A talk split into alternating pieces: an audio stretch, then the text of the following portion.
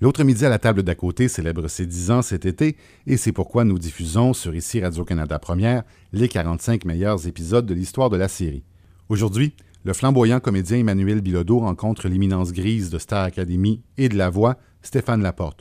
Au menu du steak et des frites parce que c'est le plat préféré de Stéphane et une jasette tonique en toute simplicité dans cet épisode diffusé originalement le 25 mai 2013.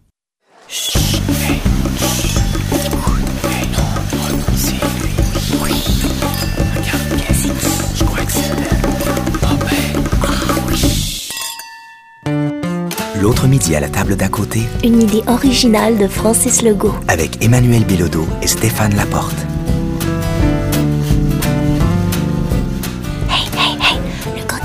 D'arriver en vélo avec les cheveux en bataille, c'est le comédien. euh, Où ça? Qui ça? Non, non, retourne-toi pas. Il regarde par ici. Mais de qui tu parles?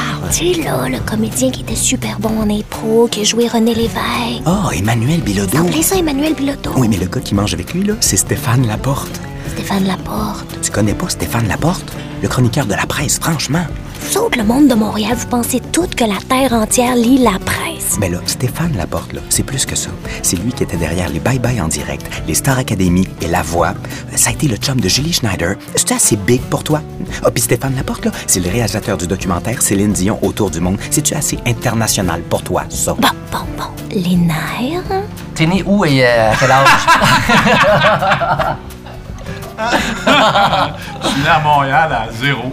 À 01? Ouais. Ah, t'es chanceux, moi je suis né à deux ans. Mais moi, dans le fond, mais la, la pire journée de ma vie, ça a été cette journée-là. Pour vrai? Ouais, c'est- Pourquoi? parce que tu m'ébranles un peu en même temps. Pourquoi? Parce que c'est à cause d'un accouchement un peu qui a mal viré Ah bon? que je suis un peu tordu, euh, puis que j'ai des problèmes à marcher, puis tout ça. Ah, c'est vrai. Donc, ça a été la pire journée de ma vie. Ce qui est le fun quand ta première journée est la pire journée de ta vie, c'est que toutes les autres journées après sont meilleures. Ça peut être, être meilleur, c'est ça. ça, ne peuvent qu'être meilleures. ouais, Qu'est-ce qui est arrivé à l'accouchement? Ça, ça a mal été. J'ai comme. Ça poussait euh, pas bien, là. T'es resté coincé? Ouais.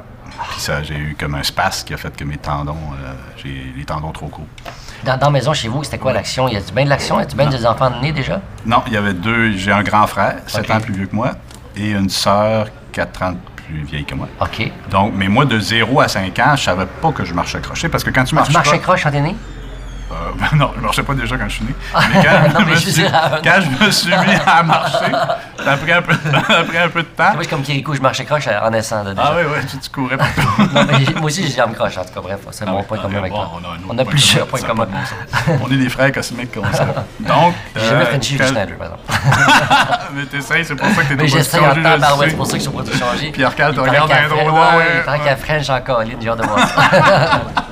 Euh, c'est ça, de 0 à 3. Mettons, Ouais. quand je me suis mis à marcher Ouais. là, vers 2, 3 ans. Ah, t'as marché vers 2-3 ans Non, seulement. mettons, un an et demi, deux Ok. ans. OK. Euh, là, je marchais croche. Mais dans ma famille, ça leur faisait rien que je marche croche. que je Mais non. courais partout, puis je marchais croche. Ok. Puis c'est vraiment quand je suis arrivé à l'école, à, à 5 ans, que là, je me suis rendu compte que marcher croche, ça pouvait être plate. Parce que sinon, moi, je le savais pas. Moi, quand tu, tu quand, Plate parce que tu faisais niaiser ou plate parce que Ouais, t'allais moins parce que vite? tu faisais niaiser. Ah, ouais, non, ok. ouais. Puis parce que c'est ça, ça, te- ça te mettait différent des autres. Ouais. là, tu. C'est pour ça que le handicap de quelqu'un est bien plus dans l'œil de celui qui te regarde. Ouais, que- c'est parce que la personne, elle, elle- quand tu as quelque chose de différent, tu ne sais pas si ça serait quoi si tu étais comme. Mettons, si je marchais comme toi, je sais pas. Moi, moi, je marche comme je marche, puis je me débrouille comme je suis. T'avais mon nez, tu saurais c'est quoi se faire faire des ados. Non, plus, je savais pas que j'avais un crise de gros croche. J'ai su par d'autres mondes, avec le regard de d'autres mondes. Tu fais, ah, mais je me complexe avec des affaires que j'étais heureux, je m'en torchais de mon nez, là. T'en plein Non, chez moi. Ouais, c'est vraiment ça, les, les yeux, du- le regard des Mm. Ouais, autres qui est le plus les enfants, c'est tellement cruel. C'est ça. Ils ont été cruels avec toi? Est-ce que t'as été loser? Euh, ils ont essayé, mais moi j'avais une grande gueule, là, fait que... L'humour en tabarouette, c'est ça. Fait que j'ai, viré de bord un peu, puis ça m'a permis de pas trop souffrir de, de ça, de, de- la, la petite école, ça, ça a bien été. Puis après ça, je suis allé au Collège de Montréal, là, sur la rue Sherbrooke, les Sulpiciens. OK. C'est un collège, il y a beaucoup de sport, ça, je me trompe? Non, pas du tout. C'est. Notre-Dame. Notre-Dame. Nous autres, on était. Mettons, les, les Bright allaient à Brébeuf, à Montréal. Ok. Les sportifs allaient à Notre-Dame, puis les nerds allaient au Collège de Montréal. OK. Puis qu'est-ce qui fait que tu as développé une si grande passion pour le hockey? Si tu l'écoutais à la TV avec tes frères ou avec ton frère? Euh, moi, mon père ronflait durant toutes les parties de- du Canadien. Donc, mes souvenirs des parties du Canadien, il y a la voix de René Le Cavalier et un, un ronflement euh, vrai? qui était comme rassurant. Hey, C'était comme un, commun. Mon un père ronronnement ronflait. de chat. Ah oui? Et euh, là, à un moment donné, mon père, là, ça atteignait des décibels. euh, Là, il fallait que je dise PAH! il arrêtait, puis là, il se réveillait. Qu'est-ce qu'il faisait ton père, Un d'ailleurs? comptable. Il était, Ah, un fonction- il était comptable, fonctionnaire pour euh, le gouvernement. Fédéral ou provincial? Euh, provincial. C'était quelqu'un de très, commun, mon père très casanier. son frère habitait à Ville d'Anjou. Puis mon père avait. Sa seule passion, c'était de fumer la cigarette. C'était vraiment son. Ton père? Ouais. Ah Donc, c'est sa fumait- seule passion? Ouais, à part ça, il y avait pas passionné. il avait le travail, il fumait, il Ah fumait ouais, la cigarette. capoté. Et son frère travaillait pour Imperial Tobacco.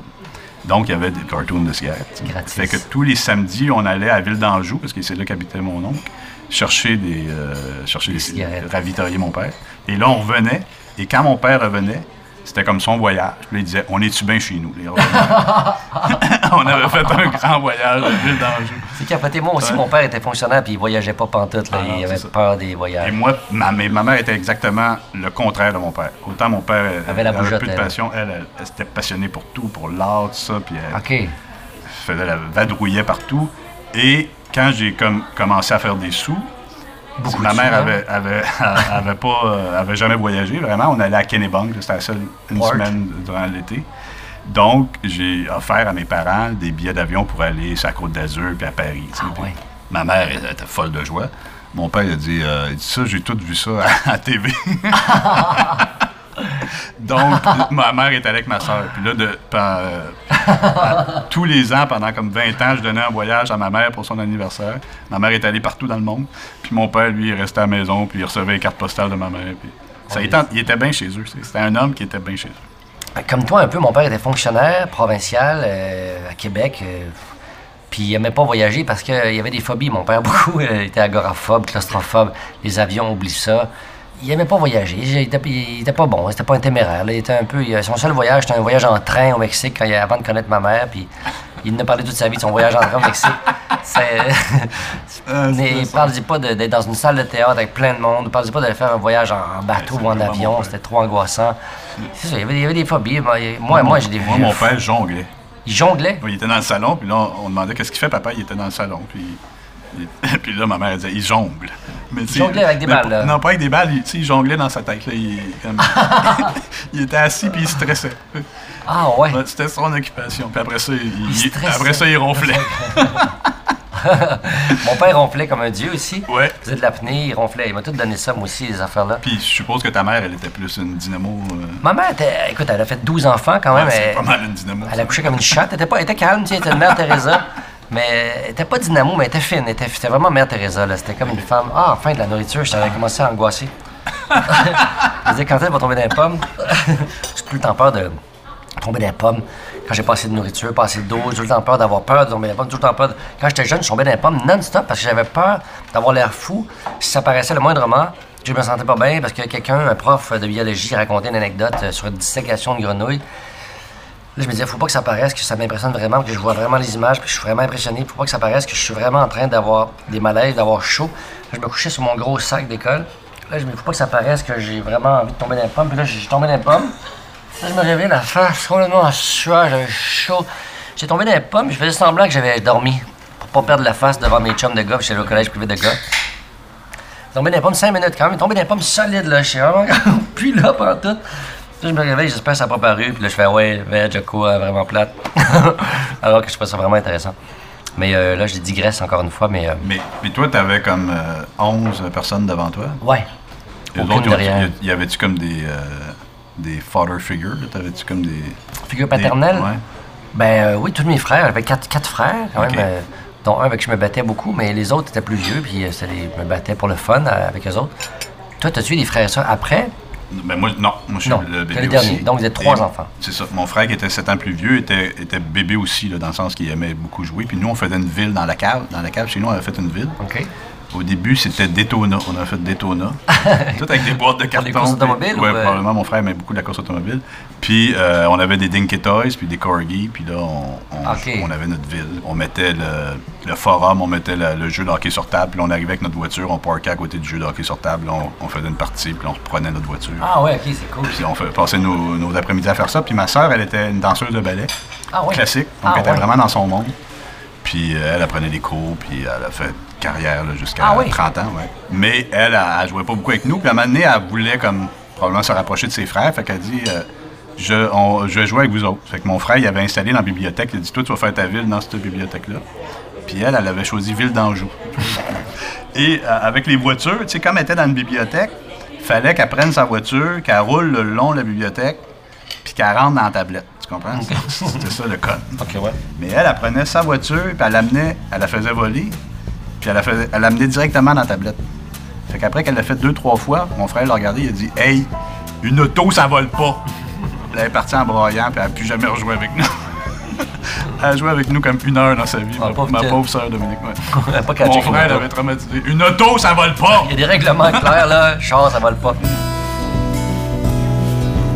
Euh, Est-ce que j'ai rêvé ça ou j'ai lu quelque part qu'Emmanuel Bilodeau veut devenir humoriste puis qu'il prépare même un one-man show?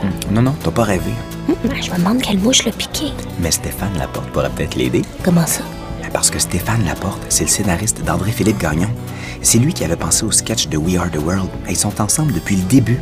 Il paraît que Stéphane est très fidèle en amitié. Hum, Stéphane Laporte et Emmanuel Bilodeau, c'est deux gars intelligents. Là. Mais tu peux me dire pourquoi ils n'ont pas fait des études sérieuses puis qu'ils n'ont pas eu des vrais jobs comme tout le monde? Faut-tu vraiment que je réponde à ça? Moi, Stéphane, là, mon premier contact avec toi, t'étais pas connu. Moi, j'étais arrivé à- en droit, j'avais comme. euh, C'était en 83, je pense. Puis, euh, à un moment donné, je suis devenu rédacteur en chef d'un journal étudiant, qui était le Pigeon Dissident. Puis là, j'ai lu des vieux numéros, j'ai eu accès à des vieux numéros du Pigeon Dissident qui étaient pas si vieux que ça. En fait, t'es pas beaucoup plus vieux que moi, je pense, de un an ou deux ou trois, là. Ouais, je pense trois ans. trois ouais. ans, tu avais fait ton bac, tu n'étais plus à l'université, mais moi j'étais à l'université en droit, puis j'ai lu tes, tes éditoriaux. Pour m'inspirer, je sais pas, il fallait que j'écrive des éditoriaux moi-même, puis j'ai lu ça, j'ai fait, OK, là, on peut niaiser dans un éditorial, on peut, pas besoin de, de- de- de régler le sort du monde. Toi, tu étais un méchant bon niaiseux. Oui. C'était touffu, c'était En comme un jeune humoriste. là. mon plus, euh, mon, euh, mon plus grand fait d'arme d'être un méchant bon niaiseux. Ben, moi, je veux savoir comment ça se fait d'abord que tu es devenu rédacteur en chef de ce journal-là que j'affectionnais particulièrement. C'est quoi ton, ton parcours euh, en droit? là? Pourquoi tu étais en droit, puis pourquoi tu es devenu rédacteur en chef? J'étais en droit pour être journaliste. C'était- Dans le fond, c'était comme une formation que j'allais chercher. Moi aussi, pareil. mémoire. Hey, ça fait bon, Capoté. Euh, mais j'ai trouvé l'univers du droit bien sérieux. Tu sais, moi, je voulais écrire, puis je pensais pas que je voulais écrire euh, drôle, là, mais... Et en réaction à cet univers-là, quand je suis, euh, me suis impliqué dans le journal, bien sûr, parce que c'est ça que je voulais faire, puis là, le journal Le Pigeon Dissident, avant, c'était vraiment un journal bien sérieux qui analysait euh, les causes, puis c'était, Ouais, les profs en les en jugements fiers. de la Cour suprême. Mais c'était aussi le journal le moins lu du campus. Puis là, quand je suis arrivé, j'en ai, fait une espèce de harakiri. là, on niaisait tout ce qui se passait. Puis là, c'était vraiment Ah satirique. oui, comme journal. ok. Et là, euh, les profs aimaient plus ça, mais c'était rendu le journal le, le plus lu du campus. Pour vrai? Et c'est, dans le fond, c'est ça qui a changé. c'est là que j'ai trouvé ma, ma- ma carrière parce que c'est ces, ces éditoriaux-là que j'écrivais. J'avais une série qui s'appelait Léo versus Léo. Oui, oui, oui, je me souviens de Le ça. journal un intime procès. là. étudiant en droit. Moi, c'était comme le combat intérieur d'un étudiant en droit. OK. Et c'est ce- ces journaux-là que je suis allé porter à Pierre Huet, qui était rédacteur en chef de Croc. Puis dans ce temps-là, c'est avant l'explosion de l'humour au Québec. là. Donc, quand tu écrivais de l'humour, le seul débouché qu'il y avait, c'était Croc. C'était la revue Croc. Ouais, Puis c'est ouais, là ouais. qu'était tout le monde. Jean-Pierre Plante, euh, euh, Pierre Huet, Michel Rivard, là, ceux qui Ben écrivaient. oui, mais. Puis, euh, ben Serge Grenier. Serge Grenier, puis il y a eu aussi, voyons, euh, Meunier a écrit dans Croc. Ah oui, c'est vrai. même Foglia a écrit dans Croc. Pierre Donc, Lebeau, l'acteur aussi. Pierre oui, Lebeau, Pierre Lebeau a commencé dans, a commencé dans Croc. Donc, j'envoie mes journaux à Pierre Huet. Pierre Huet, il trouve ça pas pire, fait qu'il m'engage. Fait que je deviens, j'étais Hmm. comme le petit jeune, parce que d'autres, c'est toute la génération qui était comme 10 ans plus vieux que moi. Là. OK, ouais. Tout le temps des thèmes. À chaque mois, il y avait comme un thème, puis on écrivait sur le thème. Puis il y a un autre qui a commencé en même temps que moi, c'est Guillaume Lepage. Fait qu'on s'est... Je connais pas. On s'est, con- on s'est connus à Croc. Tu sais, l'émission Tout le monde en parle où t'es allé. Ah, il y, avait oui, un- oui, oui, ok. pas Denis Turcotte, là. Et euh, donc, euh, c'est ça. J'ai, j'ai commencé à écrire de l'humour en droit. Puis après ça, j'ai continué à Croc. Au lieu d'aller faire mon... J'ai fait mon barreau. Puis au lieu de faire mon... Ouais. Puis au lieu de faire mon stage, euh, je, je suis rentré... euh, j'ai continué à travailler à Croc. Puis Fait que t'es ça a jamais devenu ça. avocat, t'as jamais prêté serment, là? Non. T'as tout fait sauf le petit stage en droit. C'est en plein ça, toi? Tu regrettes-tu? Moi, j'ai fait le petit stage en droit aussi. Ah ouais? Ouais, ouais. À mon plus grand regret, j'ai perdu six mois de ma vie à, à capoter. T'étais dans quelle euh, étude? un cabinet qui s'appelait Desjardins du Charme, Desjardins et Bourque. C'est un cabinet de 80 avocats, c'est donc 80 boss qui te font travailler la fin de semaine, la nuit. euh, Puis t'étais dans quelle sorte de un droit? cauchemar. C'est trois mois en droit civil puis trois mois en droit euh, euh, commercial.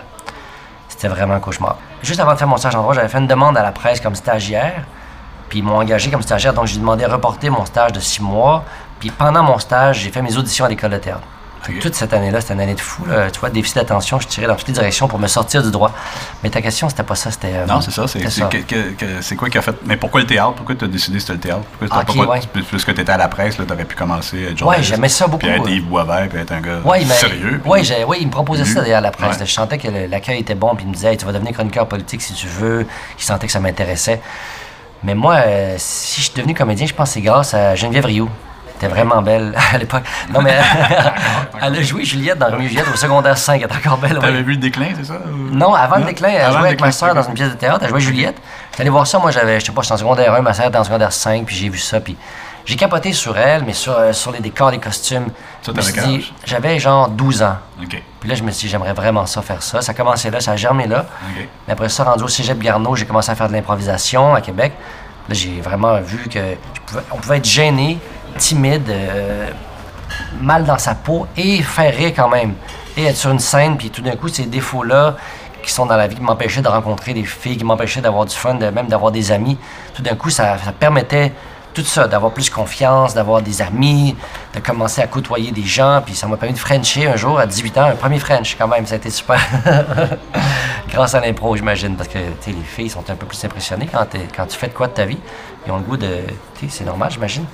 Puis là, j'ai découvert que j'aimais le théâtre. Fait que j'ai fait mes auditions à l'École nationale de théâtre dans le temps où, après mes trois ans de, droit, j'ai fait des auditions quand même. J'avais le goût d'avoir autre chose. Parce que le droit, moi aussi, je trouve ça trop sérieux, trop aride, trop. euh, Mais c'est une bonne formation. Ça apprend, ça Ouais. donne l'esprit de synthèse, puis ça... Ben moi, je n'ai comme pas eu l'esprit de synthèse avec ça. ça, c'est l'affaire qui m'a manqué. Mais j'ai compris l'importance des mots, en tout cas. Les virgules, chaque virgule, chaque mot. Peut-être en humour, ça me sert pour l'écriture. J'ai, depuis un an, j'écris de l'humour beaucoup, là. Puis pour tes contrats. Pour mes contrats, non, j'ai ça pour tuer. Je peux pas lire un contrat. Ça... T'as t'as un agent, c'est ça? Ouais, j'ai un agent. Ouais, j'ai une aversion pour les contrats. Emmanuel Bilodeau, là, il a beau dire qu'il a un Christ de gros nez croche, là, moi je le trouve beau. Ah, vraiment? Et chanceuse Edith Cochrane. Comment ça? Ben, c'est la blonde d'Emmanuel. Ah, ouais? Elle est comédienne, là. Ça sort juste entre eux autres, ce Mais monde-là. c'est pas vrai, ça. Mais c'est vrai de la porte, lui. S'il sort plus avec Julie Snyder, il sort avec qui? Avec une fille qui s'appelle Marie-Pierre. C'est une comédienne? Impossible, Stéphane Laporte est pas comédien. Toi, t'as pas d'enfant ou je me trompe? Pas encore, non, j'espère. C'est ce qui me manque dans ma vie, franchement, vrai? là, sérieusement, ouais. C'est un projet comme à court terme ou à moyen terme? À court terme. Ah, c'est vrai? Ah, mon gars, tu m'en aller? Tu veux-y aller tout de suite? Euh. Après-midi, t'as un projet, là, clairement, avec ta blonde. ça, dépend de, calendrier. Je te comprends, ta blonde est très belle. ouais. Mais euh, toi aussi, toi, t'as t'as des enfants? Ah, moi, j'en ai trois. Peux-tu croire? Ben, j'en rêvais d'en avoir 12. Moi, quand j'avais 20 ans, je voulais vraiment 12 enfants parce que j'ai tellement trippé sur mon enfance d'avoir toujours des amis. C'était un 5 à 7 permanent chez nous. Euh, Le matin, le midi, c'était toujours un 5 à 7. Atmosphère cocktail, on a plein de monde, on niaise, on, on danse, on- les grandes sœurs toujours disponibles. Je rêvais que mes enfants connaissent ça, euh, 12 enfants, mais euh, j'ai eu une vie un peu, euh, tu sais, artiste, comment c'est? Mais trois, c'est déjà une belle famille. Ah, trois, c'est beaucoup, mon gars, c'est intense.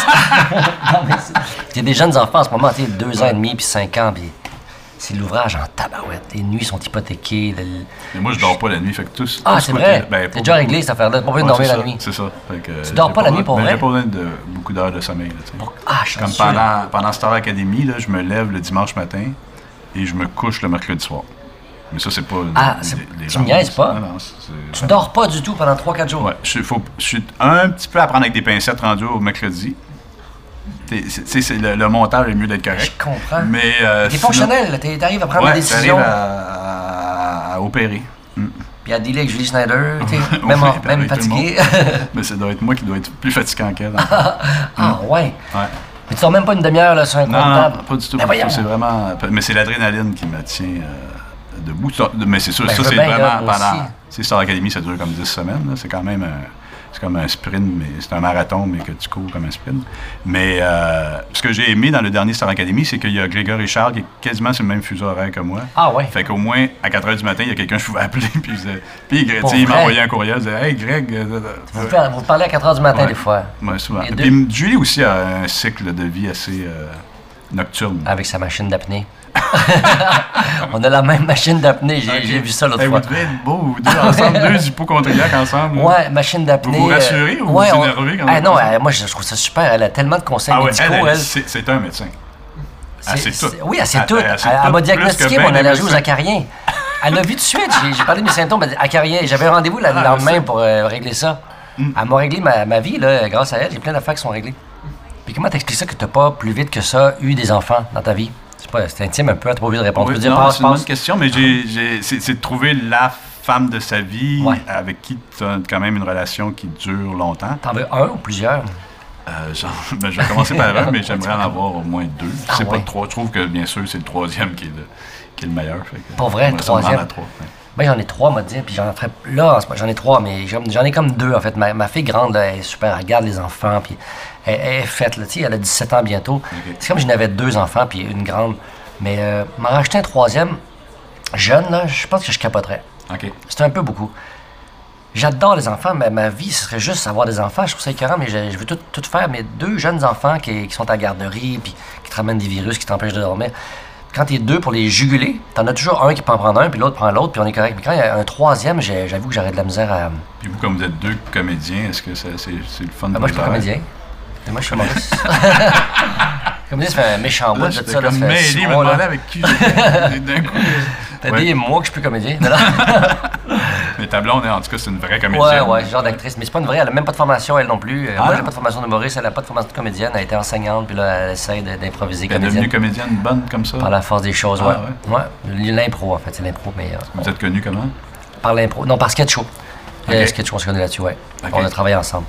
Là, tu l'as vu, tu as dit. euh, Non, pas tout, j'ai vu, j'ai hey, méchante, euh, méchante folle. Elle était Ok. vraiment euh, sympathique. Elle, était un peu gars, elle faisait des jokes de cul, des jokes, euh, des jokes drôles, mais c'est une fille, là, mais tu elle était un peu one of the boys. OK. Puis on était chacun en, en couple, puis tout à coup, on- elle, son chum, ça s'est fini, puis euh, moi, ça m'a donné un petit kick pour finir ma relation aussi assez vite après que son chum soit fini. J'ai fait, moi, moi je suis vraiment willing, là. Elle est agent libre. Oui, agent libre, ce sera pas long, euh, ce sera pas longtemps, fait que dépêchons-nous. Mais Ça euh, fait combien de temps?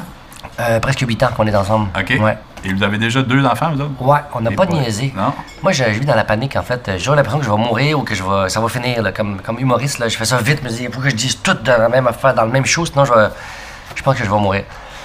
Mais euh, puis ma blonde me suis dit, bon, ça durera pas longtemps qu'elle soit célibataire. Il faut vite qu'on soit ensemble. Puis euh, si c'est peut-être que je meurs demain, il faut vite qu'elle fasse des enfants. Peut-être qu'on va finir. Tu sais, je me dis, si on finit, si on n'est plus ensemble dans trois ans, au moins on aura deux enfants. Puis ça, sera- ça va être le fun. Mais euh, oui, Puis tu as eu beaucoup de blondes comédiennes, c'est ça? Ouais, j'ai. bou- La 83% de mes blondes étaient. Il y a des statistiques au bout. Mais toi, êtes comme un couple célèbre, On cherche pas à faire la, une des médias. c'est ça? Mm. Même qu'on refuse des projets, quand ils veulent qu'on soit un couple, mettons, dans une série ou un couple, euh, même en humour. euh, d'ab- D'abord, on n'a pas le goût de le faire parce que ça avait des horaires de fou en même temps, tout le temps. Pour les enfants, c'est compliqué. J'ai accepté de faire les bobos avec ma blonde, mais je pensais pas que c'était un couple. Je pensais que c'était des amis, mais finalement, euh, c'était un couple. Je suis pas à l'aise avec le fait d'être un vrai couple dans la vie, puis être à l'écran aussi un vrai couple, puis Frencher, même si c'est drôle. C'est bien drôle sur le coup, les couples qui French trop, c'est malaisant, donc c'était drôle, mais je regarde ça à la TV, puis je fais, ah, je suis mal à l'aise. C'est ma vraie blonde. euh, Tes enfants, t'ont-tu vu Frenchie? euh, Ben, voit Frencher tous les jours. Parce qu'une des fois où Julie a été le plus traumatisée, c'est que au banquier, on l'a amené dans une, des, dans une des émissions spéciales, il y a Francis Redé qui arrive, et Julie puis lui se donnent un bec sur la bouche. Hein, pour vrai? Ouais. Euh, ben, c'était dans l'élan, là, puis c'était comme un pari. Un bec sa bouche. Ouais. Et euh, Thomas a vu le. euh, Thomas, Ah, oui, c'est traumatisant, c'est son fils. Ouais, je sais, elle était traumatisée. Ben, je comprends. C'est bizarre pour un enfant de voir sa mère si tu veux la Frencher. Frencher, French-la pas en or. Je m'essayerai pas de Frencher. Julie, euh, don't fuck the, pay, the payer, the payroller. In front of PKP. Tu vas te faire couper l'électricité. euh.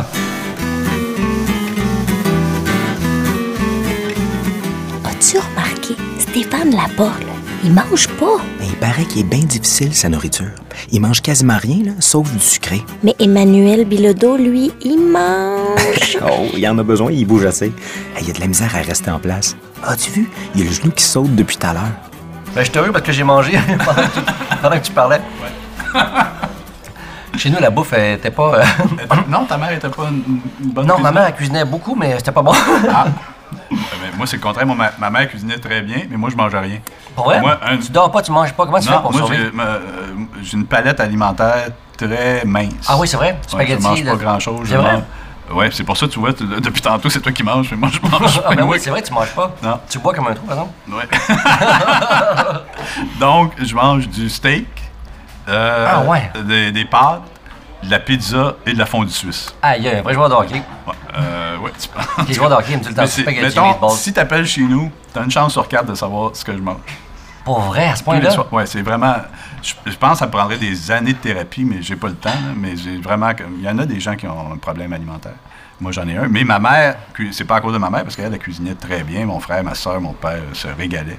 Puis moi, il fallait tout le temps que ça soit la même affaire. Mais t'aimes vraiment ça, mettons, spaghetti, euh, steak. Les euh, pâtes, oui, j'aime ça. Ouais. C'est quoi, ta, ta sorte de pâte, mettons? Sauce rosée. C'est tout. Ouais. Genre, genre Si de... jamais tu me reçois chez vous. Ben moi, j'adore. Moi, ma, ma, ma principale recette d'envie, Ah, c'est ben, la sauce rosée. Fait que- Les oignons, euh, de Ah, pas d'oignons. Ah, pas d'oignons? Pas d'ail. Pas d'ail, pas Non. d'oignons. Ah, merde. OK. Ben, sauce tomate, en tout cas. Ouais. Avec la crème. Ah ouais, pas de pâte. Parmesan. Ah oui. Pas de pâte. Ouais. non, mais moi, sauce rosée, j'adore ça, pour vrai. Moi aussi, je te mets avec des pâtes, mais euh, j'avoue que... Mais toi, t'as une grande palette, là, tu manges de tout. J'ai une méchante palette. non, mais je mange de tout. Plusieurs oui. comédiennes peuvent le dire.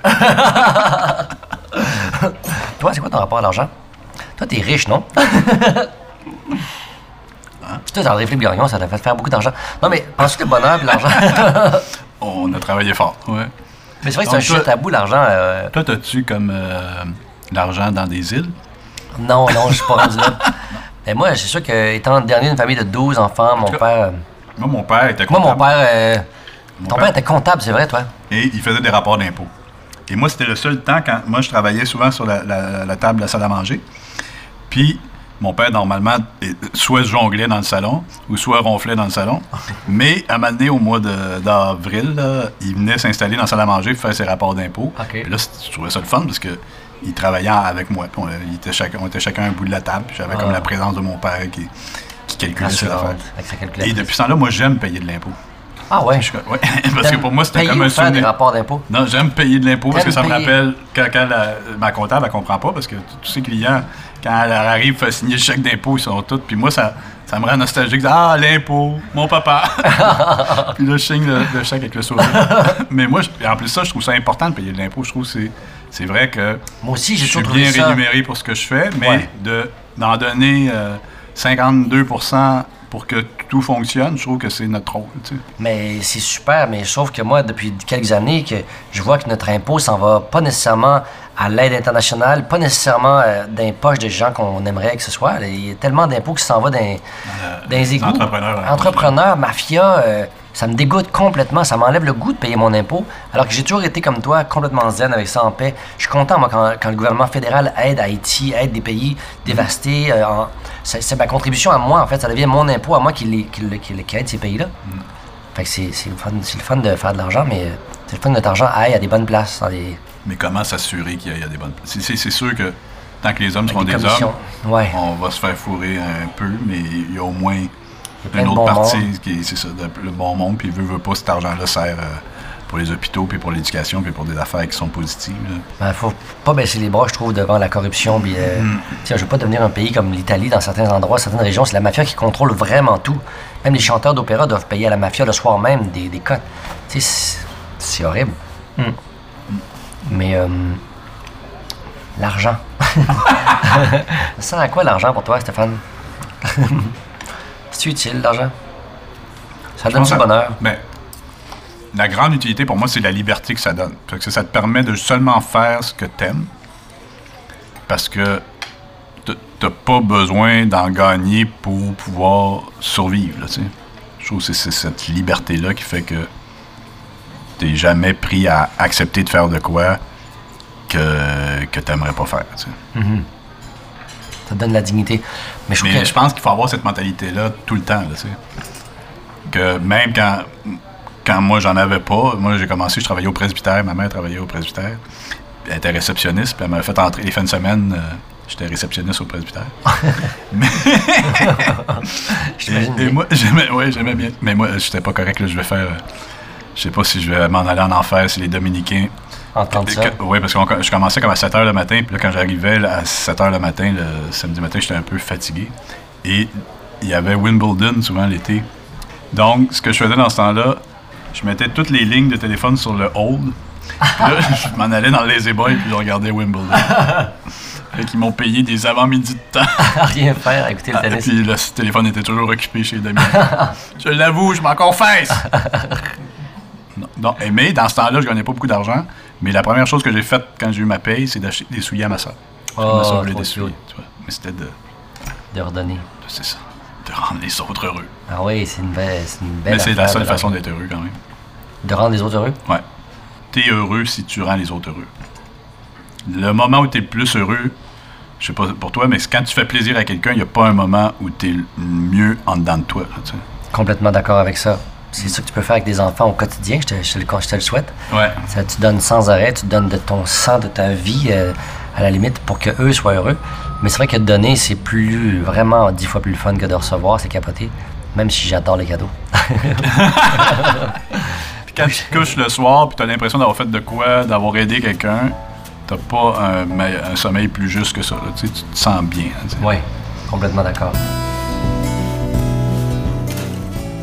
Stéphane Laporte, là, il doit-tu assez haïr ça des auditions? Pourquoi tu dis ça? Ben, pour les émissions Le Banquier, La Voix, Star Academy, c'est des milliers et des milliers de personnes qui ont vu passer en audition. Ça doit être plate. Moi, je pense que c'est pour ceux qui passent les auditions que c'est pénible. C'est la hantise de tous les comédiens. Je suis certaine qu'Emmanuel Bilodeau déteste ça pour mourir. Toi, t'adores les auditions, non? T'en fais Ben, moi, je trouve ça compulsivement. super important. Oui, c'est important. Pourquoi? Pour trouver le, le talent, pour trouver les, euh, des, des nouveaux visages, Ouais, des mais- nouvelles voix, surtout euh, dans mon cas. Tu sais, avec Star Academy, puis La Voix, ça fait au-dessus de 30 000 personnes que j'ai vu en audition. Parce 30 que moi, 000 chaque personne, comme pour La Voix, là, là, on vient de couronner la gagnante Valérie Carpentier, mais avant ça, Esther Théman et moi, on avait vu 5 000 personnes. On a Ah, écouté vrai? 5 000 personnes qui sont venues chanter devant nous. Pour moi, la base de toutes ces émissions-là, c'est de vraiment mettre au monde des nouveaux talents. Ouais. C'est comme Marie-Mé. euh, Ben, c'est essentiel l'audition dans ce, dans ce cas-là. Mais moi, dans mon cas, je trouve que c'est exagéré euh, de passer des auditions. Euh, moi, j'ai j'ai déjà passé des auditions, puis il y avait Jean Lapointe qui auditionnait, il y avait Gilles Renault. euh, Il cherchait un nez ou c'est quoi? il cherchait un nez. ouais, mais tu sais, ils peuvent voir des photos de nos nez là, sur Internet. Les 5-6 premières années, 10 ans de ta carrière, peut-être des auditions, c'est correct. Mais en fait, je comprends euh, du point de vue de l'audition qu'ils ont besoin de vérifier des choses, euh, où est-ce qu'on est en est rendu dans ton âge, la complicité avec le réalisateur, tout ça, mais quelque chose de. Ben, je peux pas parler pour euh, la, chanson, mais même la chanson, c'est tellement intime. Se livrer en audition dans un contexte de compétition, c'est- tout pour te fragiliser puis t'empêcher d'être vraiment, vraiment euh, bon. Tous les candidats ont dit que le moment le plus angoissant de la série, c'est quand ils montaient sur la scène Personne les écoute. et non, ils marchaient dans le silence avant de se rendre au micro. OK. Et que là, ils entendaient juste le silence de leurs pas, là, parce qu'il y, a- il y a quatre fauteuils tournés devant eux. C'était le moment le plus angoissant pour eux. là. Puis après ça, il faut qu'ils se mettent à chanter en espérant Quelqu'un se retourne. qu'un fauteuil sorte. Ouais. C'est, fou. là, Ah oui, c'est comme si moi, comme comédien, je jouais une scène bien dramatique, puis devant des fauteuils retournés, puis pendant que tu joues, t'espères juste que quelqu'un se retourne, mais ça te divertit quand même de la... Ton but, ton but premier, c'est quand même de communiquer une émotion, raconter une histoire. euh. Toi, quand t'avais fait Hamlet, t'avais-tu passé une audition ou t'avais eu Hamlet comme J'ai passé une audition. OK. Ouais. Metteur en scène m'était venu me voir jouer dans un déjà euh, au théâtre d'été euh, au Bic, je jouais dans Le Visiteur, une pièce semi-dramatique, mais il, il m'avait- il me connaissait un peu, il m'avait vu un peu à la télé, mais il voulait quand même auditionner. Puis j'avais pas le désir fou de jouer Hamlet. Fait que j'étais pas trop stressé. C'est pas comme si toute ma vie en dépendait. Je me dis jouer Hamlet dans un contexte de même. La pièce était déjà en, en branle, Marc Bélan s'était désisté. C'est un contexte peu favorable à, une grande production. euh, même chose pour René Lévesque, en fait. La beauté de ça, si je le voulais pas vraiment, c'était une série bilingue. René Lévesque en anglais, puis en français. C'était pas la Dream Team, à mon avis, là, qui faisait ça. C'était un réalisateur anglophone de Montréal que je connaissais pas. Je me dis, c'est quoi ce projet de merde-là? C'est vraiment rendre hommage à René Lévesque. C'est vraiment ça. Fait que j'y allais un peu à reculons, mais en même temps, je l'étais quand même super intéressé à faire la meilleure audition de ma vie parce que j'aimais tellement ce monsieur-là. Je, l'admirais tellement que j'avais vraiment le goût de le jouer. Tu sais, ne serait-ce que ces deux auditions-là, parce qu'il y avait une audition puis un callback qu'on appelle le callback. Callback? For René Lévesque. OK. Fait que euh, j'étais pas stressé, j'étais vraiment dans le souci de, bien faire pour, pour mon propre euh, plaisir. C'est différent. Mais ah, aujourd'hui, mettons, euh, de- de- depuis toutes ces années, mettons, je rencontre, on me dit, tu auditionnes pour un film, mettons, une série, gros rôle. là, tout d'un coup, tu vois, OK, l'importance de bien te préparer. Tu aimerais ça l'avoir. Ça veut dire, il y a toujours, tu vois toujours plus loin, je vois toujours plus loin, en tout cas, les conséquences dans l'horaire, puis dans, si c'est une bonne série, ça peut amener d'autres choses. Puis compagnon de travail super. puis le poteau. Ouais, tu vois tout ce qui peut arriver si tu l'as, puis là, tu tu le veux vraiment, mais en plus, tu pas de travail de ce temps-là, tu veux gagner ta vie, euh, ça peut avoir des conséquences sur ta carrière im- immenses. Fait que le stress est immense dans une audition. Tu dis bonjour, euh, bonjour, ok, ben, quand tu quand es prêt, oh, tu sais, de dire ton texte à, à quelqu'un que tu connais pas, il y a souvent des répliques que tu connais pas, tu as répété deux minutes avec, tu te sens super jugé, tu es filmé, gros plan, euh, faut que tu sois bon là tout de suite, puis que tu inspires confiance, puis tu es détendu, c'est vraiment pour moi euh, impossible. Mais, par contre, quelqu'un qui réussit à être bon dans le contexte d'une audition est, est rarement moins bon après, là, parce qu'il il a comme été Il faut que capable... dans de- situation de stress, puis de... dans la pire des situations, nous autres, on est comme dans une salle d'hôtel, il n'y a pas de- Ah a pas d'éclairage. c'est- d'atmosphère du tout, là. c'est drape, drape, drape. Puis là, euh, je me souviens, une des meilleures en audition, ça a été Véronique Claveau, là, qu'on voit beaucoup de. Ouais, de- ouais, ouais. Elle, elle, elle, on était à Rimouski, puis elle a chanté euh, Hollywood Freak, et on avait l'impression d'être au Centre Bell, là, tellement qu'elle occupait la place. Ouais, je comprends, c'est elle- tellement exceptionnel. Mais moi, je peux te le jurer nous chercher, là, que si, mettons, captivé. mettons euh, j'auditionnerais pour euh, une grande affaire, mettons, puis je serais gêné, d'être intimidé, puis c'est sûr que je serais pas bon probablement pour... Il y a plein de rôles que j'ai pas eu parce que j'étais trop gêné, puis mal à l'aise. On m'aurait mis sur un stage de théâtre avec des spots où je verrais pas les gens qui m'auditionnent. Ok. Un petit contexte un peu le- favorable, là, quelque chose d'un peu favorable. Là. Comme on voit dans les films à Broadway, là, quand ils passent des auditions. Ouais, avec ouais. le gars dans la salle, dans Ouais, t'arrives à te croire que t'es vraiment en train de jouer, puis t'arrives à croire que t'es vraiment euh, en réel contact avec un autre personnage qui est vraiment dedans aussi. Tout d'un coup, je peux devenir vraiment, mettons, dix fois meilleur que dans un petit local, dans un hôtel. Puis je peux devenir vraiment bon, puis peut-être le meilleur pour le rôle. Mais si on m'a pas donné cette, cette occasion-là, je vais devenir pourri. Puis là, ils sont passés à côté de moi combien de fois? Là? Le nombre d'auditions que j'ai pas eu, là, c'est 99% des auditions que j'ai passées que j'ai pas eu. Ah ouais. Je dis pas que j'aurais été si bon que ça, mais euh, sûrement meilleur que, que ce qu'ils ont pensé que je pourrais faire sous contexte de pression, drabe, parce qu'on se croit pas, puis, puis on se sent vraiment sous observation, jugé au bout. Mais toi, tu as joué Hamlet. Tu sais, moi, beaucoup- euh, tous les jours, j'écris un clin d'œil dans la presse, puis, puis je suis tout le temps à la recherche de la phrase. C'est, c'est, pour ça que moi, j'a- j'adore Twitter, parce que. Twitter est, arrivé, puis c'était, pour moi, c'était comme La continuité de ce que tu faisais, là, des phrases une punch. Et pour moi, Ça, la, Twitter, la moi, je phrase toutes ça. les phrases, c'est Ouais. toi qui l'as dit dans Hamlet. Est-ce que, avant de la dire, tu as comme... euh, Ça, c'est vraiment. quand on dit cette phrase-là, Ah là, oui, je on, sais. on doit se sentir investi de... Oui, mais moi, j'étais en maudit euh, parce que la phrase a été traduite. euh, J'adore Antonine Maillet, là, mais cette phrase-là, là, je trouve qu'elle a été traduite bâtard. C'était to be or not to be. C'était c'était- that is the question. Elle a traduit ça être ou n'être pas. Telle est la question. Plutôt que être ou ne pas être, ou tu sais, la fameuse phrase, on. Ah ouais. Pourquoi, pourquoi toi, tu- absolument? toi, t'as pas- T'as joué Moi, j'ai pas pu pas faire- dit être ou ne pas être. Non. C'était mon idole à cause de ça. Dis, ce gars-là a dit être ou ne pas être, voilà la question. C'était horrible. Puis le dit soir la première, en plus, j'ai dit. dit en acadien. Je l'ai dit en acadien. Être ou n'être pas? Telle est la question. Un n'être- acadien, Un Hamlet acadien. Ouais, ça se peut. C'était plus comique un peu comme Hamlet. Hamlet. Mais est-ce que tu sens dans la salle que quand tu dis ça, il se passe quelque chose? Écoute, moi, j'étais sûr que oui, là. Mais le soir de la première, où est-ce que Stéphane Bureau, qui travaillait au point, était animateur du journal, était venu dans ma loge juste avant. C'était une grosse soirée de première médiatique. Ils sont toutes là, les médias, puis ils attendent toutes euh, cette phrase-là, dans ma tête à moi, puis c'est sûr que oui, un peu. Écoute, ça a été horrible. C'était filmé, là. Je l'ai vu à la télévision après. Ça fait être. Tu sais, dans l'état au bout, je commence ma phrase, mon monologue, puis là, je dis à moment donné, être. Quelqu'un qui tousse dans la salle fort, là. C'est Stéphane Bureau? C'est Stéphane Bureau, c'est sûrement lui. Non, mais je sais pas c'est qui qui a toussé, mais aussi. toussé dans la phrase. En Être ou n'être pas. C'est dit qu'il était pas avec moi pantoute, là. Il a toussé à l'endroit. le être ou n'être pas. J'ai dit être ou n'être pas, mais il est toussé en plus. Ok. Être ou n'être pas. Ça passait au point. Et après ça, tu voilà la question? C'est une sais-tu? Oui, c'est telle est la question, je pense. euh, la, question, la question est là. Être ou n'être pas, la question est là. C'est dans Mais t'as pas demandé à Antonine Maillet de, de revenir à... Oui, j'ai demandé plein de fois, puis elle voulait pas. Elle voulait C'était pas. elle tenait, c'était bien important pour elle, je sais pas trop, puis le metteur en scène, il baquait ça. Moi, je trouve ça ridicule. Le, le débat est ailleurs, là. On va pas. Ben oui. Faut, Être euh, ou n'être pas. Ouais. C'était dur à dire, puis en plus, euh, tousser dedans pendant, là, c'était pas. euh, c'était pas ma soirée. Toi, t'aurais jamais été humoriste, mettons. Pourtant, t'es capable d'écrire des textes. des euh, textes. oui, mais pas de les. euh, T'as pas le goût d'aller- d'être les livrer, là, je sais que c'est pas ma force. J'ai été, dans, une fois dans ma vie, à devoir livrer un texte d'humour que j'avais écrit, une situation bien particulière, quand Céline a animé la disque. Il y a une année Céline, euh, Céline Dion. Ah, ok, ouais, ouais, ouais. Céline Dion a animé la disque en 99 et elle animait ça avec toutes les, plusieurs anciens animateurs de la disque, dont André-Philippe Gagnon. Et euh, René a mené à Cincinnati, elle a fait venir René, euh, René Angèle. elle a fait venir Jean-Pierre. Jean-Pierre. euh, Ferland. Ah, Ferland. Et René, l'autre René. Euh, L'évêque? non, Ah, ça c'est toi. Non, René Simard. Simon, Simon. C'est ça. Et Non, c'est euh, d'autres, d'au- c'est ça. C'était les animateurs de la disque, les anciens animateurs. Et on avait une réunion, puis c'était qu'est-ce qu'on va faire avec Céline? Chaque animateur avait une partie de l'émission. Pogné avec. Céline, qu'est-ce qu'on va faire avec Céline? Fait que Jean-Pierre a dit on va chanter une chanson qu'on ça. Là, genre, euh, René trouve ça très bon. Et là, rendu à moi, j'ai dit avec André Philippe, ça serait le fun que Céline fasse moment, puis qu'André Philippe imite Papa, qu'on fasse Ah, un c'est numéro Papa idée-là. moment. ouais. Mais là, eux autres, c'est sont en, c'est en plein Titanic. Là, sont dans, eux autres, la petite vie, ils regardent le lundi soir, ils sont, Connaissent pas, pas sont ça, pas à Montréal en train de regarder la petite vie, fait qu'ils n'ont aucune idée c'est quoi. Fait que là, je dis à René, sais que Céline serait avec euh, une jaquette puis un bonnet sur la tête. On était loin du glamour d'Hollywood. Fait que René il dit T'es sûr là, que ça va être une bonne idée? Je dis Oui, oui. Je dis, puis moi, je, un petit côté coquille. Fait que je dis, je suis sûr que le lendemain, la, la première page du journal, ça va être ça. Ça va être Céline en moment. Qu'est-ce qu'on ferait là- pas pour une première page dans le journal? Fait que là, j'écris le numéro, c'est euh, Céline Moment, André-Philippe en papa. Alors, il est comme minuit et demi, je rentre dans le penthouse, puis là, il y a Céline qui boit du thé, puis elle était super gentille avec sa sœur, puis...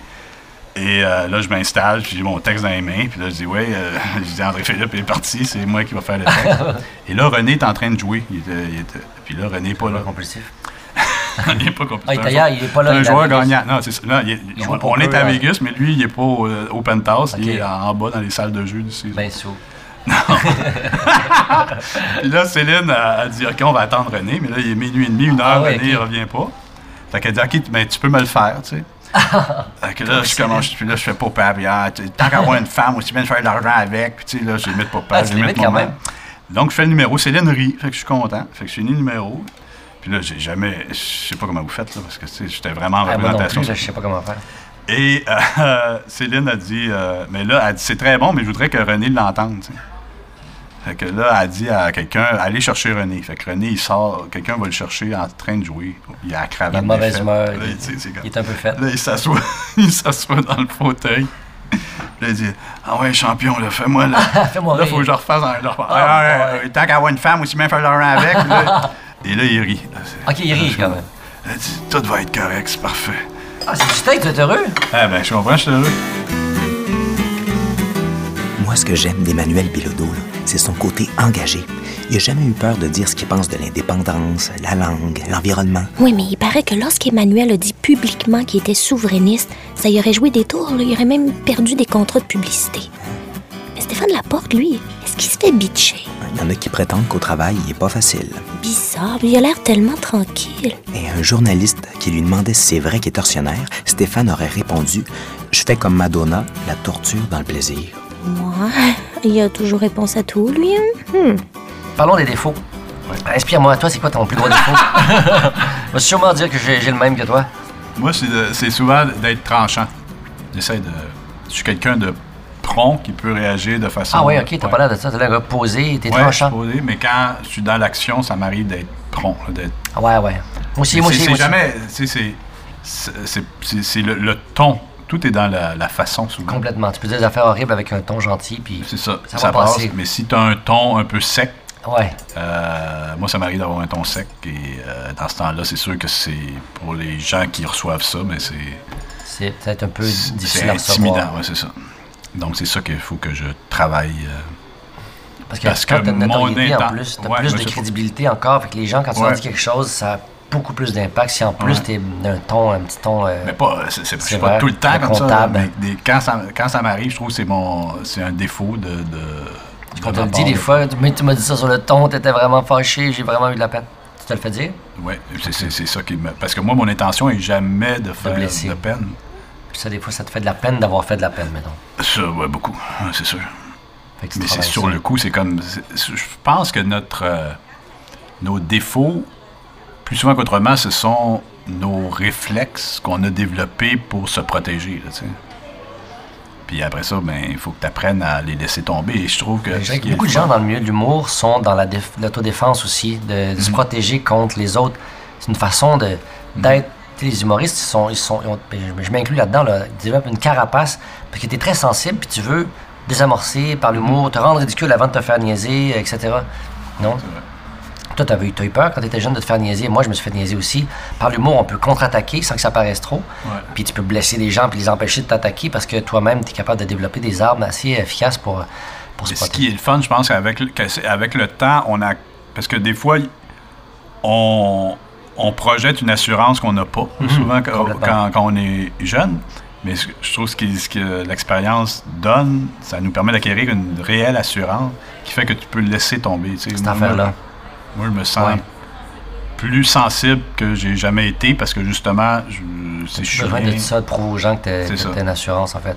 et, et- et ce défaut-là que j'ai, je trouve qu'il s'améliore parce que justement, j'ai j'ai plus besoin de cette, euh, de cette arme-là pour me défendre. Ah oui, OK. Puis aussi, tu as moins besoin de te défendre parce que tu es moins souvent attaqué, non? Parce que quand tu avances en âge, en Non, mais c'est pas une question d'être attaqué, c'est plus, mettons, euh, tu Tu sais, quand tu travailles, euh, quand tu es dans l'action, puis que ça fait trois jours que tu n'as pas dormi, puis là, que quelque chose n'est pas à ton goût, mais c'est de savoir Ouais, ouais. le dire d'une façon. Parce que chaque personne, toutes les, tous les gens qui sont impliqués dans un projet font le mieux qu'ils peuvent, tu sais, puis de, de savoir corriger les affaires, mais le dire avec euh, respect puis avec euh, gentillesse. là. Que tu pardonnes aux gens qui dorment, eux autres, pendant, pendant que tu fais des projets avec eux? Parce qu'eux, ils ont mais moi, je trouve sentir ça- mal à l'aise de dormir. Ouais, toi, tu mais pour moi, c'est important, quand tu es le, le- en guillemets, le leader de quelque chose, d'être celui qui travaille le plus. Je trouve que c'est ça la responsa- responsabilité d'un leader. C'est pas de, de faire travailler les autres, mais c'est justement d'être Ah au ouais, front. D'inspirer les gens Et par ton je travail. trouve que les. euh, c'est ça que nos politiciens ont, ont, pu maintenant, c'est que dans, dans le temps d'Alexandre Legrand, tout ça, quand il partait à la guerre, Alexandre Le- Legrand, il partait à la guerre. Il était sur son cheval. C'est plus comme heure que ces, ces, ces présidents-là qui décident de- du sort des êtres humains, ils sont dans leur bureau euh, en train de prendre un dry martini. puis. C'est ça. Tu sais, si tu es un vrai leader, tu, tu vas où ça, tu vas sur le front. C'est maintenant, c'est comme des visites organisées. Il se passe un cataclysme, ils vont aller faire un tour, puis ils vont repartir après. il y a comme un détachement de. On est rendu- n'importe où. Non, non, c'est pas n'importe quoi. Moi, je t'ai bien suivi, en tout cas. ok, merci. C'est quoi ta plus grande frustration, Stéphane, dans la vie?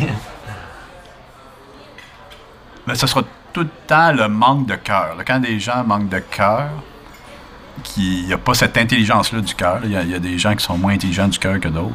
C'est souvent quand, mettons, on arrive au comptoir de la- de- de l'avion, là, j'ai dé- déjà raconté, tout le monde en parle, mais on arrive au comptoir de l'avion, la personne en arrière du comptoir, au lieu de me parler à moi, elle dit à ma blonde, es-tu capable de marcher, tu sais?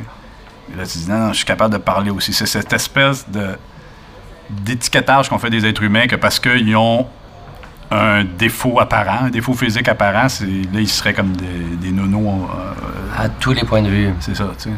Donc, c'est sûr que c'est frustrant d'avoir des fois à négocier avec des gens qui n'ont pas une ouverture d'esprit, là, tu sais. Et je trouve, euh, autant qu'avant, j'en, j'en parlais pas parce que pour moi, c'était tellement pas important dans- que, que mes ma limitation m'a jamais empêché de faire tout ce que j'avais envie de faire. Autant je trouve maintenant que c'est important que j'en parle parce que les gens qui, qui sont pris avec moi, qui sont comme moi, là, ils n'ont pas vraiment de tribune. Pas de porte-parole non c'est plus, ça, tant que ça. c'est- c'est- tu sais, t'as- t'as- la- mettons, les, les- les- autant les, les femmes ont pu se, se rassembler, militer, puis faire avancer le- la condition féminine, autant les, les- les- les Noirs ont pu faire ça aussi, mais les handicapés, je veux pas, t'es es comme isolé quand t'es handicapé, fait qu'il n'y a pas de rassemblement d'handicapés, il n'y a personne qui fait avancer la cause des handicapés. Moi, je dirais que le dernier tabou Ah oui, que la vrai. société a, c'est envers les personnes handicapées parce que il n'y a pas ce soulèvement-là. Ce soulèvement-là, tu sais, si on a changé notre perception des Noirs ou des femmes, c'est- elles, qui, c'est eux autres qui, l'ont, qui nous l'ont imposé. C'est pas, pas venu des, des hommes ou des Blancs, c'est venu de, de la force que eux autres ont eu à, à prendre leur place. Alors pour les personnes handicapées, c'est beaucoup plus difficile de faire ça. Complètement. Juste d'imaginer une manifestation de personnes handicapées, c'est assez euh, Si t'as personne te pousser, euh, tu Ouais. manifestes pas. Là, mettons que la police aurait pas euh, besoin de. d'être trop euh, épeurante pour euh, juguler la manifestation. Hey, votre permis, on peut savoir où vous en allez exactement, là? C'est pas clair, votre itinéraire. Tu t'arrêtes, on reste ici, là. Ouais, restez groupés. Donc, Mais ça, c'est une frustration pour toi, ça. ça Ben ouais, tout, ce- c'est surtout qu'un handicap, c'est quelque chose qui peut arriver. Moi, moi, je suis né avec ça, mais ça peut arriver à n'importe qui. Tu as un accident de voiture, euh, tu passes de la condition de quelqu'un qui. Que, Ah oui, tout à l'heure, ça peut m'arriver. Moi, je suis en bicycle, là, ça peut m'arriver euh, en deux secondes. Donc, c'est- moi, c'est une de mes frustrations, c'est sûr, c'est par rapport à ça. Hmm. Toi, c'est quoi ta frustration?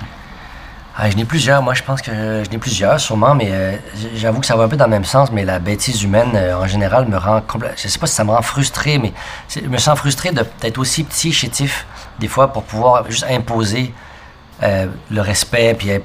C'est sûr que quand tu es connu, ça, je le vis moins parce que les gens sont fins naturellement, mais avant je sois plus connu, j'avais j'avais aucun pouvoir pour le gros bon sens. Des fois, j'ai souffert ben, d'intimidation. Juste des gros goons qui arrivent puis qui, qui, te tassent ou qui te, qui te font passer, qui, permettent des situations d'injustice parce que parce qu'ils sont goons puis euh, un peu tapons aussi. Puis les gens caves, moi, c'est sûr que c'est une notion euh, qui est un peu subjective. Il y a des ca- caves pour toi puis ils sont pas caves pour d'autres puis pour eux-mêmes surtout. Mais la bêtise humaine, le manque de- de- d'intelligence du cœur et de l'intelligence pure aussi, ça.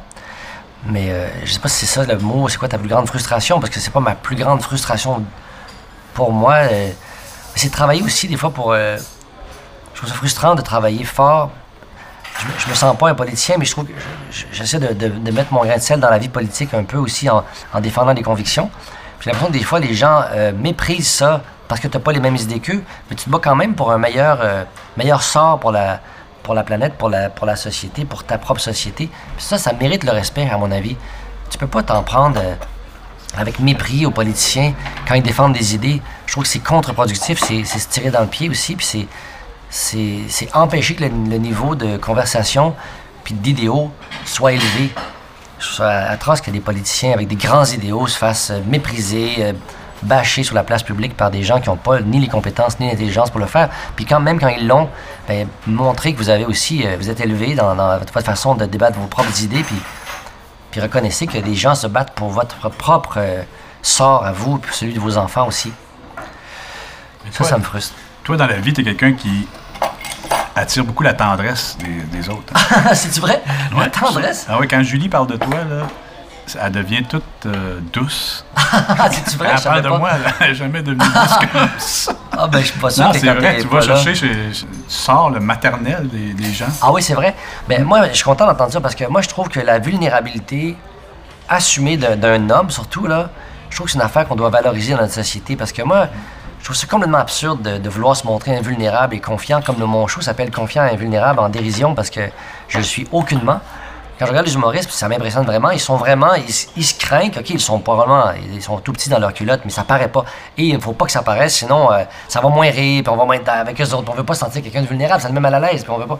Moi, je revendique le droit d'être mal à l'aise sur une scène, d'être vulnérable, puis quand même d'être là, puis quand même de dire des affaires. Mais moi, je trouve ça le fun que toi, tu t'impliques en humour parce que depuis plusieurs années, tous les humoristes viennent pas mal de l'école Juste pour rire, ce qui est très bien, qui est une bonne formation. La J'adore faire, cette formation-là, moi aussi, Louise besoin de la formation. Sauf qu'avant, l'humour venait de tous les bords, tous les côtés. là. C'était Ah oui, des comédiens, puis tout ça, puis c'était des gens arrivaient avec leur univers à eux. Là, il y a comme un, un côté plus, ils sont allés à la même école, puis c'est pas négatif, mais ça paraît un peu. Fait que toi, c'est comme une bouffée d'air frais. J'aime beaucoup travailler avec des gens qui vont m'aider à, à organiser mes idées. Ça, ça me rassure parce que je fais, moi, je suis désorganisé. Moi, aidez-moi, s'il vous plaît. Mais dans mon show, c'est pour ça que je suis en ce moment à la fois excité et à la fois angoissé. C'est parce que j'ai demandé à personne encore de faire ça. Je voulais vivre l'expérience de l'auteur. Mais ta blonde le fait un petit peu. Ma blonde me donne Le un troisième œil. Un troisième œil, pas sur les textes, tant que sur le jeu, puis les grands thèmes, puis elle va pas se prendre un paragraphe puis faire ça, je l'écrirai autrement. Mais elle peut se permettre ça aussi, puis elle est très bonne d'ailleurs pour m'aider. Mais euh, pas au quotidien, tu sais. On a Mais tu dis qu'elle rit pas beaucoup, hein? Ça, tu m'avais dit. Ouais, elle rit pas tant.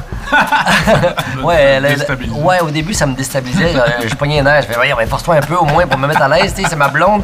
Come on. Sur ce, Sur ce, ben, ben, bonne nuit.